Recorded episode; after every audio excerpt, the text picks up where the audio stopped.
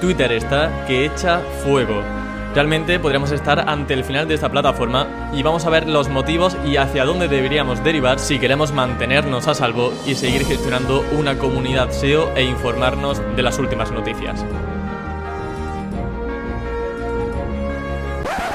Pero no todo van a ser malas noticias, es que en esta actualidad SEO no vamos a hablar de actualizaciones de Google. Ole, un aplauso, gracias Google por no hacer actualizaciones durante prácticamente un mes entero, que ya se echaba en falta tener un poquito de tranquilidad en las SERPs. Aunque sí que ha aparecido algo curioso con respecto a actualizaciones, y es que hay una actualización que no conocía absolutamente nadie y que se ha desvelado a raíz de una entrevista que le hizo Barry Schwartz a un empleado de Google y comentó que había una actualización que nadie había visto y que nadie se había percatado de ella que se llama Google Coati. ¿A ti te suena? Porque a mí tampoco. Es una actualización que, por lo visto, es una evolución de lo que era Google Panda anteriormente y que forma parte del núcleo del algoritmo de Google. Y bueno, no se ha mencionado nunca, pero quizás en un futuro eh, escuchamos hablar de Google Coati y que sepamos eso, que es una evolución del anterior Google Panda. De todas formas, quitando este hecho más anecdótico, porque realmente no afecta en nada a cómo hacemos el SEO ahora mismo, en lo que vamos a indagar son en otras noticias de interés también con respecto al sector. Pero antes de nada, como siempre me gustaría agradecer al patrocinador de hoy, que de hecho es nuevo, nunca antes había aparecido en el canal y se trata de una formación que seguro que os suena de algún modo u otro. Se trata de SEO Warriors, una comunidad SEO tanto para nicheros como para consultores SEO y que además de tener clases sobre infinidad de temas como AdSense, Amazon afiliados, sobre e-commerce y un larguísimo etcétera, también tienen una bolsa de empleo y herramientas de pago que entre ellas suman miles de euros y que a los alumnos les salen totalmente gratis. Una cosa curiosa que hacen en SEO Warriors y en ninguna otra comunidad o membership site sobre SEO es que cuando te das de alta hacen un onboarding uno a uno para prepararte un plan de estudios personalizado y que así puedas cumplir tu objetivo con el SEO. De esa forma estoy seguro de que le vas a sacar mucho más partido a esta formación. A nivel de precios, ¿cómo están? Pues mira, la comunidad la verdad que está genial porque es muy accesible. En primer lugar, no hay precio de matrícula. Y en segundo lugar, por ser oyente de campamento web, tenéis un 50% de descuento si ponéis el cupón SEO YouTube en mayúscula. Lo tenéis que introducir en el campo del carrito de compra. Eso sí, te tienes que dar prisa porque solamente va a estar activo 7 días a partir de hoy. Y bueno, es que yo soy profesor también en SEO Warriors y están subiendo ahora mismo las clases de mi curso de SEO para YouTube, donde os voy a enseñar a cómo posicionar vuestros vídeos en la plataforma. Si finalmente te animas, te dejo el enlace en la descripción. Ya sabes, 50% de descuento sin matrícula durante toda la semana. Dicho esto y sin más dilación, damos paso a la actualidad SEO de esta semana. Así que no te muevas y ponte cómodo, porque aquí comienza Campamento Web.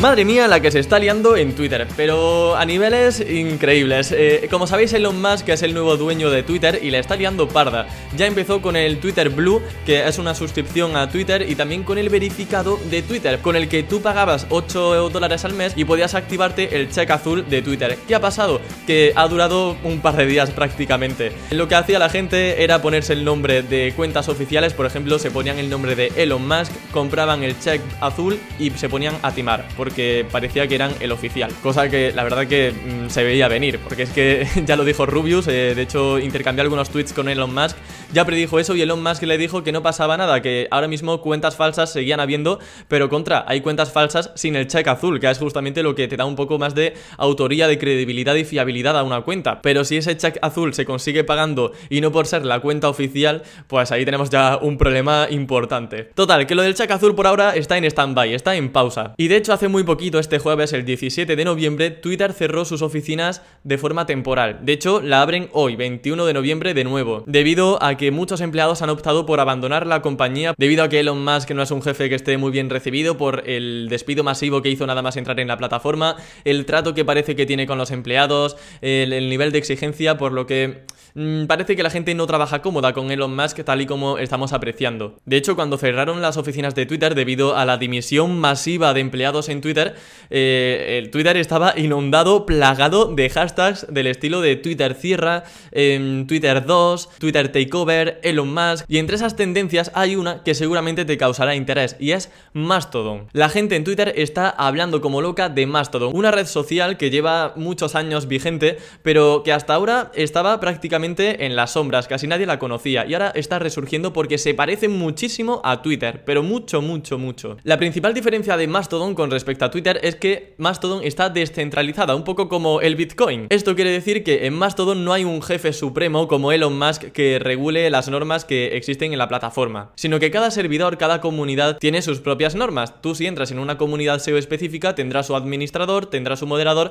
y ellos lo administran como ellos vean conveniente. Y si no te gusta esa comunidad o ese servidor, puedes irte a otra comunidad de Mastodon donde sí te gusten las normas o el trato o lo que se comparte, etc. A nivel SEO, ¿por qué esto importa? Lo primero porque Twitter es una comunidad donde siempre ha habido muchísimos SEOs y siempre que te has querido informar de actualidad, siempre que ha habido debates, muchas veces se generan en Twitter. Hay muchísimas comparticiones sobre posicionamiento web en esta red social.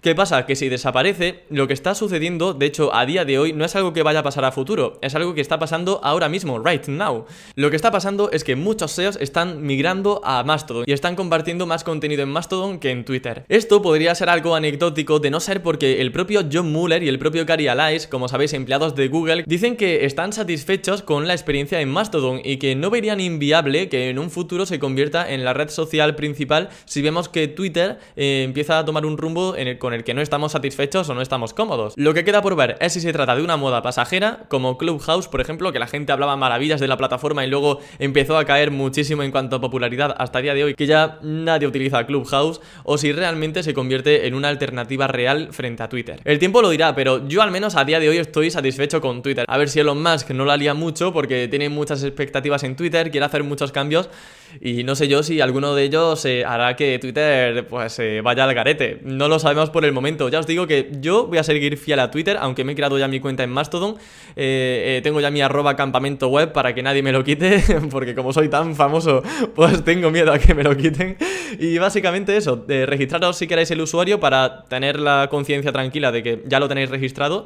Y en un futuro, si Twitter cierra, tenemos ese plan B. Yo igualmente os avisaré en actualidad SEO si eso sucede. Segunda noticia, seguramente recordaréis, si veíais en la actualidad SEO hace unos meses, que había una nueva pestaña en Google, al lado de cada título de cada página web, en las SERPs, donde podíamos desplegar eh, más información sobre un sitio. Era un módulo nuevo de Google que ofrecía información extra al respecto sobre la página web. Eh, ya está también en España, es la noticia. Antes estaba solamente en Estados Unidos, ahora este módulo de acerca de este resultado también está desplegado en español. Esto es interesante sobre todo para ver cuáles son las fuentes de referencia que tiene Google sobre tu sitio web y la probable reputación que puedas tener, porque si pinchamos en este módulo vamos a ver eh, alguna información sobre tu entidad, sobre tu marca, relacionado con otras fuentes que hayan hablado sobre ti. Por ejemplo, si en Wikipedia tienes un artículo o tienes una entrada, seguramente Google establezca una descripción de tu entidad, de tu empresa, empresa, de tu marca, basada en la descripción de Wikipedia. Si no tienes ninguna referencia, te pondrá que no existe una descripción fiel o a la que se puedan acoger para hacer en tu empresa. Yo creo que sería interesante que hicieseis la práctica de buscar vuestro nombre en Google, le dais a, acerca de este resultado, veis más información sobre vuestra página web y revisáis las fuentes que Google tiene sobre vosotros y si tenéis alguna descripción. Ya os digo que no es tan sencillo como parece tener una descripción, hay muchas marcas que todavía no tienen, pero deberíamos trabajar en ello para que así el branding esté mejor con consolidado dentro de Google. La tercera noticia tiene que ver con YouTube y es que a partir de febrero, por fin a partir de febrero de 2023,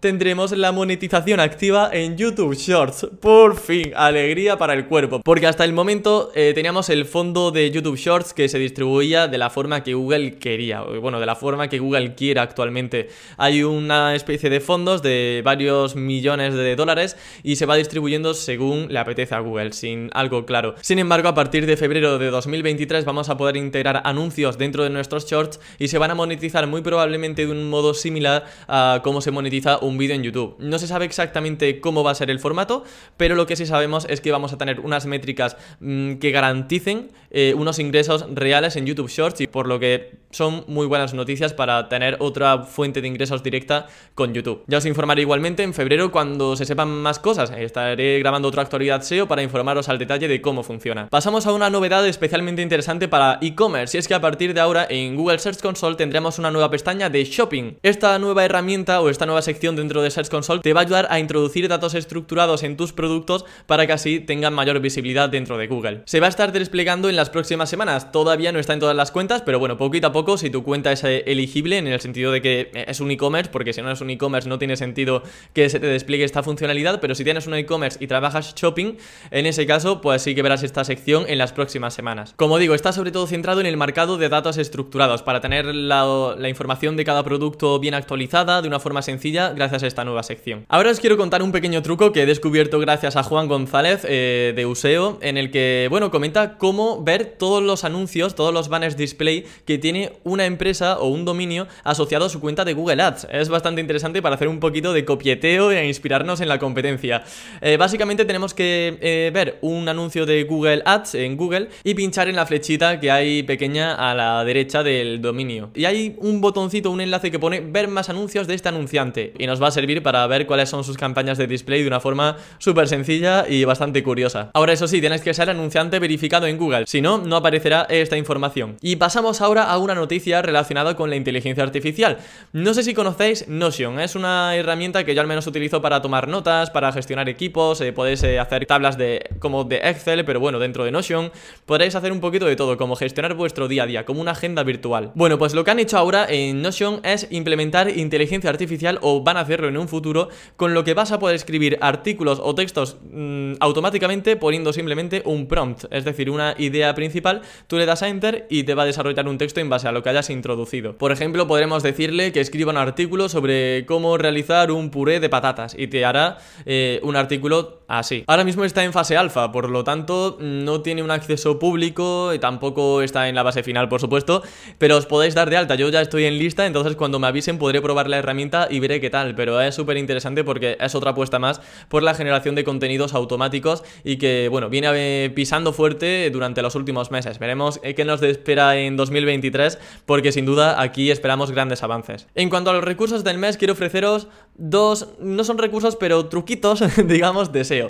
El primero de ellos es para aumentar el número de clics hacia vuestras páginas web. Y lo he extraído de Jordan O'Connor, que es un SEO que yo sigo en Twitter y que ha compartido este tip eh, con su comunidad, así que quería transmitiroslo a vosotros también. Básicamente lo que nos comenta Jordan y con lo que ha conseguido aumentar esos clics en su página web es algo tan sencillo como entrar en Google Search Console en la pestaña de rendimiento, nos vamos a la columna donde están las keywords, las palabras clave por las que estamos apareciendo en Google e irnos a aquellas que no tienen apenas clics, pero sí que tienen impresiones. Seguramente para esas keywords que tenemos eh, cero clics, pero algunas impresiones, lo que está pasando es que estaremos medio bien posicionados, pero como no incluimos de forma directa esa palabra clave, no estamos potenciándola lo suficiente. Así que lo que nos comenta Jordan que debemos hacer es incluir ese tipo de palabras clave de las que tenemos impresiones, pero no clics en el contenido de una forma natural y de esa manera pues Google va a relacionar de forma más directa ese contenido con esa keyword. Porque como digo, lo que pasa en esos casos normalmente es que no estamos posicionando bien, estamos posicionados pero no bien, así que si ponemos esa palabra clave seguramente podamos potenciarla un poquito más. En segundo lugar, el segundo truco SEO entre comillas eh, viene por parte de Niche Site Lady, que es una SEO anglosajona que también sigo bastante, que comenta, bueno, información para nicheros y que nos habla de 10 formas para generar contenido original para nuestras webs. Algunas formas son un poco típicas, así que voy a resumir las que me han parecido más interesantes y más curiosas.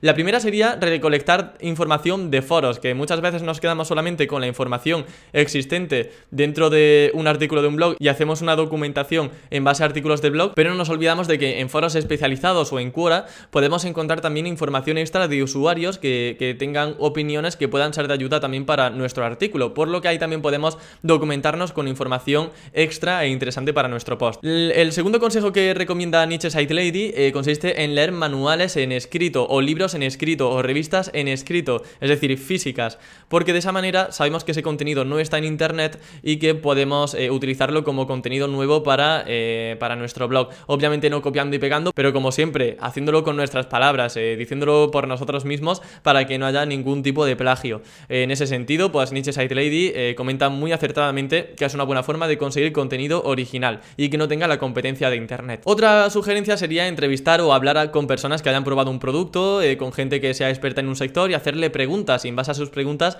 elaborar un artículo como una especie de guía, no una entrevista, sino hacerlo en formato guía en base a esas cuestiones que le has eh, comentado a ese profesional o de lo que hayas hablado con ese profesional. Muy interesante también. Y por otro lado, Google Scholar, no sé si lo conocéis, pero Google Scholar es una rama de Google, otro buscador de Google donde aparecen artículos científicos, papers, o sea, artículos de investigación que han hecho otros profesionales y que te puede ayudar a conseguir información basada en datos, en estadísticas, en fuentes fiables para hacer un artículo artículo de cero basada en esa información. Así que Google Scholar también es una gran fuente para hacer contenido original y de calidad. Y bueno, pues por mi parte nada más, espero que te hayan gustado estos trucos y estas noticias en cuanto a SEO. Ya sabes que me encantaría que le dieras un like, que te suscribieras al canal de YouTube o me valorases con 5 estrellas si estás escuchando el podcast. A mí me haría muy feliz. Así que lo dicho, nos vemos y escuchamos el próximo lunes con más contenido SEO para optimizar tu web al máximo. Hasta la próxima.